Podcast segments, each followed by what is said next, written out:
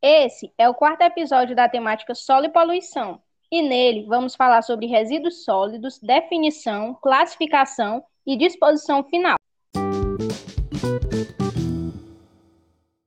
Com mais de 200 milhões de habitantes, o Brasil é um dos países que mais gera resíduos sólidos, materiais, substâncias e objetos descartados, cuja destinação final deveria receber tratamento com soluções economicamente viáveis.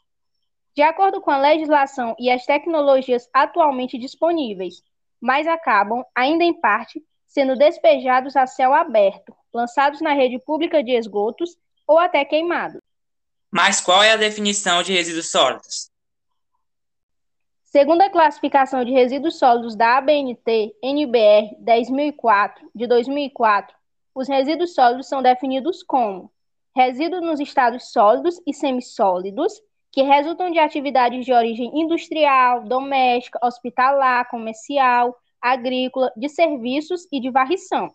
Os resíduos sólidos, sendo mal geridos, causam poluição visual, poluição do solo, do ar e do lençol freático. Além disso, prejudica a saúde da população. Também, para as empresas que fazem uma gestão inadequada, há o risco de sofrerem penalidades, por exemplo, multas ou paralisação de suas atividades. Existem ainda outras séries de formas de classificar os resíduos sólidos. Entre estas, se podem destacar resíduos quanto aos potenciais de contaminação do meio ambiente e quanto à origem ou natureza. Os resíduos classificados quanto aos riscos potenciais são a classe 1, ou perigosos, que são os resíduos inflamáveis, corrosivos, reativos, tóxicos e etc. Na classe 2, ou os não inertes, são resíduos que apresentam combustibilidade, biodegradabilidade ou solubilidade. E a classe 3, ou chamados também de inertes, eles não apresentam riscos à saúde e ao meio ambiente. Qual a natureza ou origem dos resíduos? Quanto à natureza ou origem, os resíduos podem ser lixos domésticos ou residenciais, que são aqueles resíduos gerados em casas, em apartamentos, condomínios e demais edificações. Tem-se também o lixo comercial, que são os resíduos gerados em estabelecimentos comerciais, como o próprio nome já indica. Tem também o lixo público, que são os resíduos presentes em longradouros públicos, como folhas, poeiras, terras, galhos e etc. Temos também o lixo domiciliar especial, que são os entulhos de obras, as pilhas e baterias, lâmpadas fluorescentes e pneus.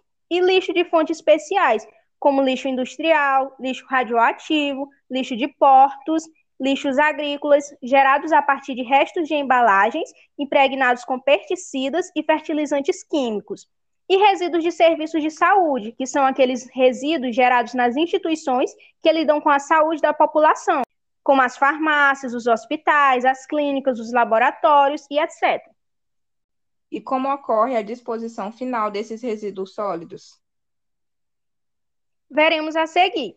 Os lixões, por exemplo, é uma forma inadequada de disposição final de rejeitos, que se caracteriza pelo simples descarte de lixos sobre o solo, sem medidas de proteção ao meio ambiente ou à saúde pública, e é, isso segundo a definição do Instituto de Pesquisa Tecnológica, IPT. Além disso, esses depósitos irregulares de lixos, eles acabam por ser utilizados como uma forma de obter renda pela população carente, o que a expõe a diversos riscos. Os lixões, portanto, eles causam problemas ambientais, de saúde pública e sociais.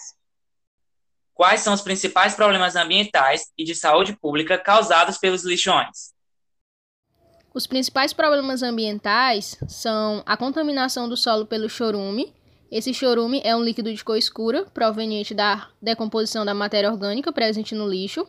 Tem também a contaminação das águas subterrâneas, com a penetração no solo do chorume, produzido pela decomposição do lixo também. O mau cheiro, que é causado também por essa decomposição. O aumento dos casos de doenças, pois esse lixo ele vai atrair ratos, baratas e moscas, Além disso, ele pode tornar-se criador de mosquitos, vetores de enfermidades, como a dengue, e ainda pode causar também o aumento do número de incêndios pelos gases que foram gerados a partir da decomposição dos resíduos depositados nesses lixões. Existe alguma política relacionada ao descarte de resíduos nos lixões? Sim, a Política Nacional de Resíduos Sólidos, de 2010, que determinou que todos os lixões do país deveriam ser fechados até o dia 2 de agosto de 2014, para propiciar segurança à população do entorno, melhoria da qualidade dos solos e das águas superficiais e subterrâneas, e subterrâneas, além de minimizar os riscos à saúde pública, garantindo harmonia entre o meio ambiente e a população local.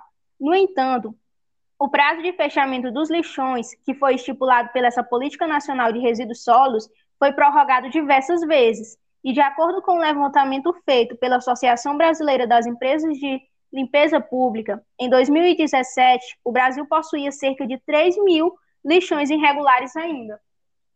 A incineração é outra forma de disposição final de resíduos também. E em que consiste a incineração? Como já até abordado pela Érica, o incinerador de lixo é um grande forno onde o resíduo sofre uma queima controlada, reduzindo seu volume em até 85%. O processo de incineração é considerado uma prática sustentável. Porém, essa técnica pode não ser adequada para solucionar todos os problemas relacionados à geração de resíduos, pois não é adequada a todos os tipos de lixos. Ela gera cinzas, gases e outros dejeitos. A incineração do lixo consiste na sua queima a altas temperaturas. Para o processo, são utilizadas instalações que são os chamados incineradores, e essa etapa de tratamento dos resíduos visa reduzir o grande volume de lixo acumulado, com mais rapidez e gerando energia elétrica. Além disso, ele vai destruir os microorganismos que causam doenças, contidos principalmente no lixo hospitalar e industrial. Quais etapas constitui o processo de incineração? Bom, o processo de incineração, ele reúne cinco etapas importantes, que são elas: a preparação do resíduo que será incinerado, a combustão em altas temperaturas, o controle de poluentes que possam ir à atmosfera, o controle dos efluentes e também o manuseio e destinação das cinzas para o aterro específico desse determinado fim. Então, Carla, existe alguma legislação sobre a incineração? Existe sim. A portaria número 274 de 2019 é que disciplina essa recuperação energética dos resíduos sólidos urbanos, em atendimento ao primeiro do artigo 9 da Lei número 12.305 de 2010, ao artigo 37 do decreto número 7.404, também de 2010. Essa portaria, ela reconhece a recuperação energética dos resíduos como uma das formas de destinação final ambientalmente adequada. Também classifica os resíduos passíveis de recuperação energética. Conforme a portaria, poderá ser encaminhada para serem reaproveitados na recuperação energética os seguintes resíduos: resíduos de limpeza urbana, originários da varrição, limpeza de longradouros e vias públicas e outros serviços de limpeza urbana resíduos domiciliares, originários de atividades domésticas em residências urbanas, e resíduos de estabelecimentos comerciais e prestadores de serviços caracterizados como não perigosos. E esse é um método que possui apenas vantagens? Não, a incineração do lixo ele é um método de tratamento que possui vantagens, mas também desvantagens. As desvantagens estão diretamente ligadas ao alto custo de investimento e manutenção dos equipamentos.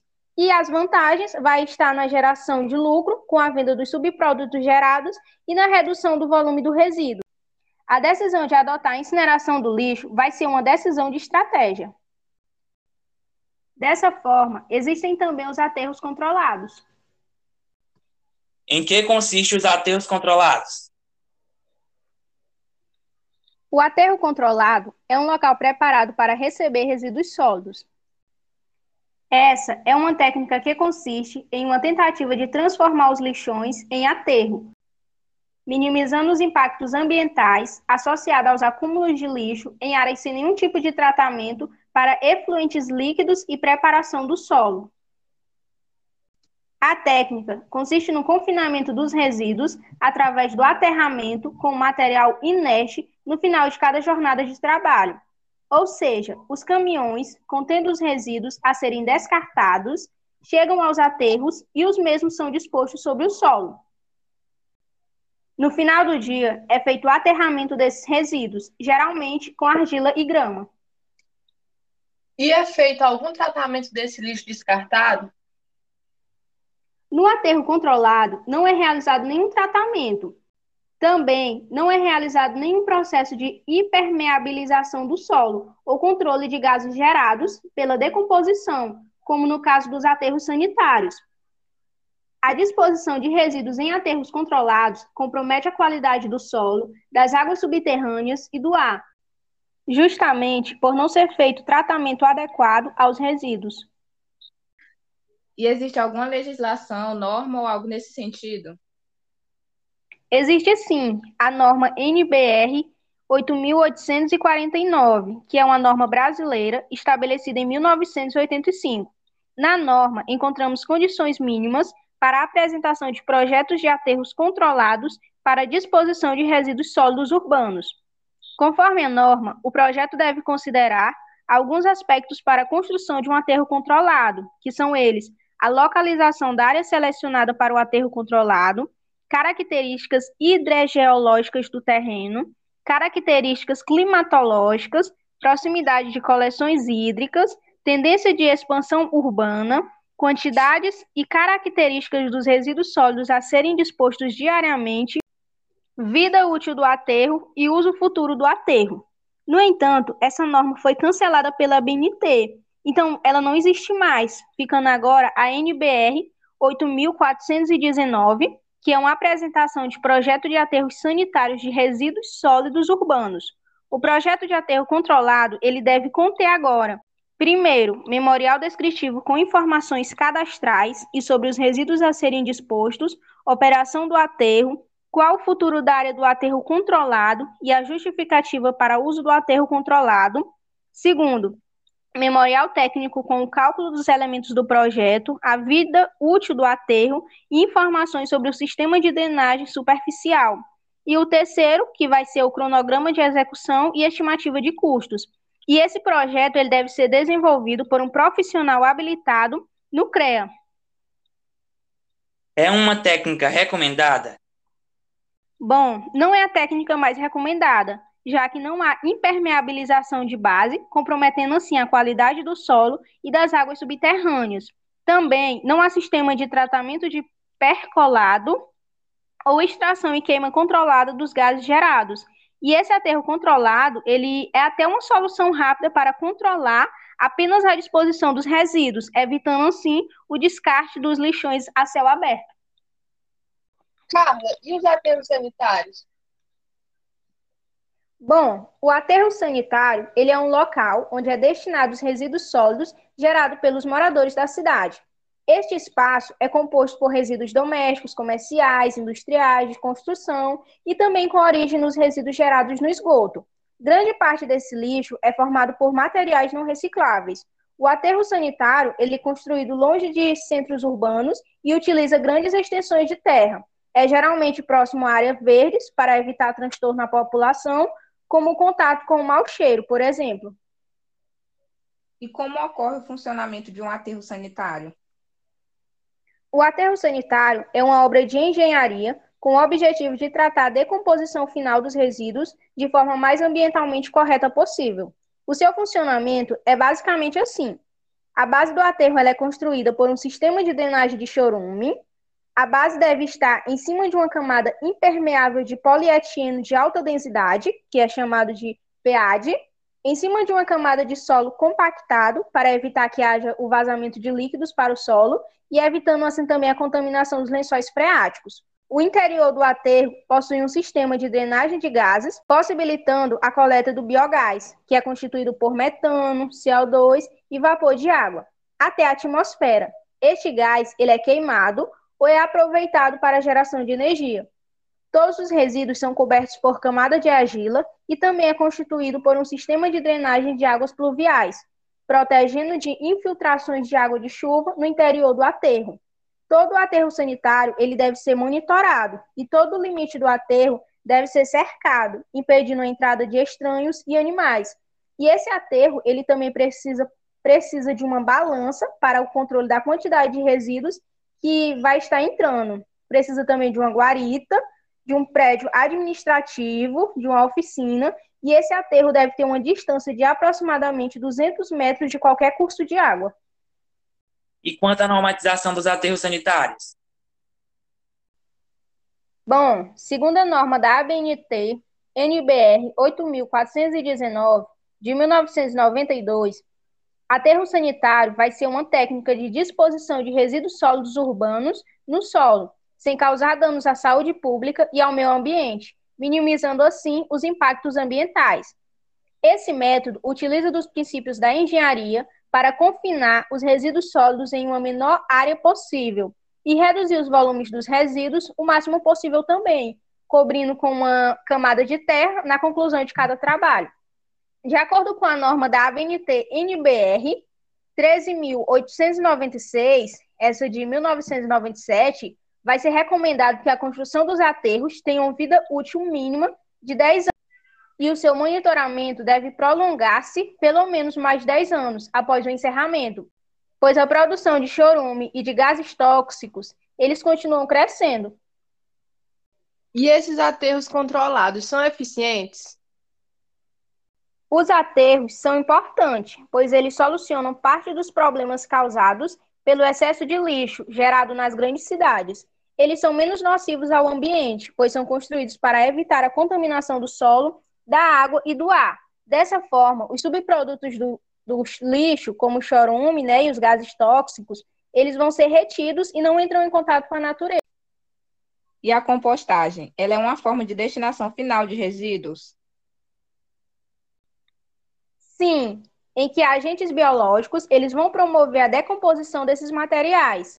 Isso com a finalidade de recuperar os nutrientes dos resíduos orgânicos e levá-los de volta ao seu círculo natural. Esse processo ele é realizado por microorganismos, como os fungos e as bactérias, além de minhocas, que são as responsáveis pela degradação da matéria orgânica, enriquecendo assim o solo para agricultura ou também para jardinagem.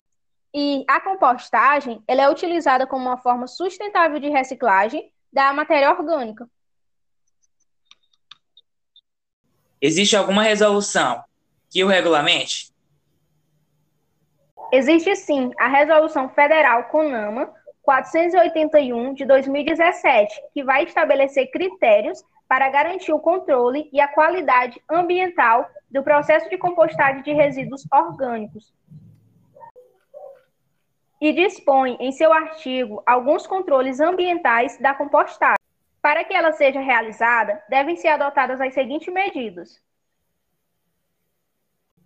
controle ambiental para minimizar emissões de odores e evitar a geração de chorume, a proteção do solo por meio da impermeabilização de gases instalação de sistemas de coleta, a implantação de sistemas de recepção e armazenamento de resíduos orgânicos, adoção de medidas de isolamento e sinalização da área de compostagem, controle dos tipos e das características dos resíduos a serem tratados, controle da destinação final ambientalmente adequada dos resíduos sólidos e líquidos gerados pela unidade de compostagem.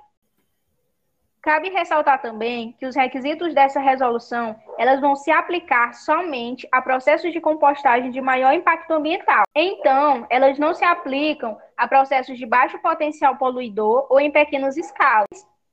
Contudo, é recomendável atenção aos dispositivos dessa norma para que seja realizada a compostagem Carla, e como é feita a compostagem?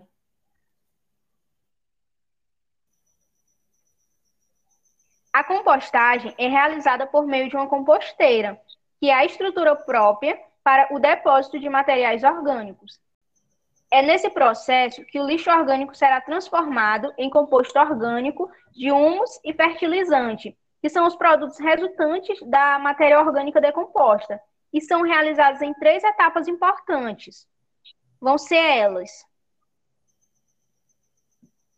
a mesofílica, que é realizada em temperaturas de cerca de 40 graus Celsius, por fungos e bactérias que se proliferam e fazem a decomposição do lixo orgânico. A segunda fase vai ser a termofílica, em que há a degradação das moléculas mais complexas por fungos e bactérias a temperaturas de 65 a 70 graus Celsius a terceira fase é a maturação, em que a atividade microbiana reduz, bem como a temperatura, até se aproximar da temperatura ambiente e a acidez.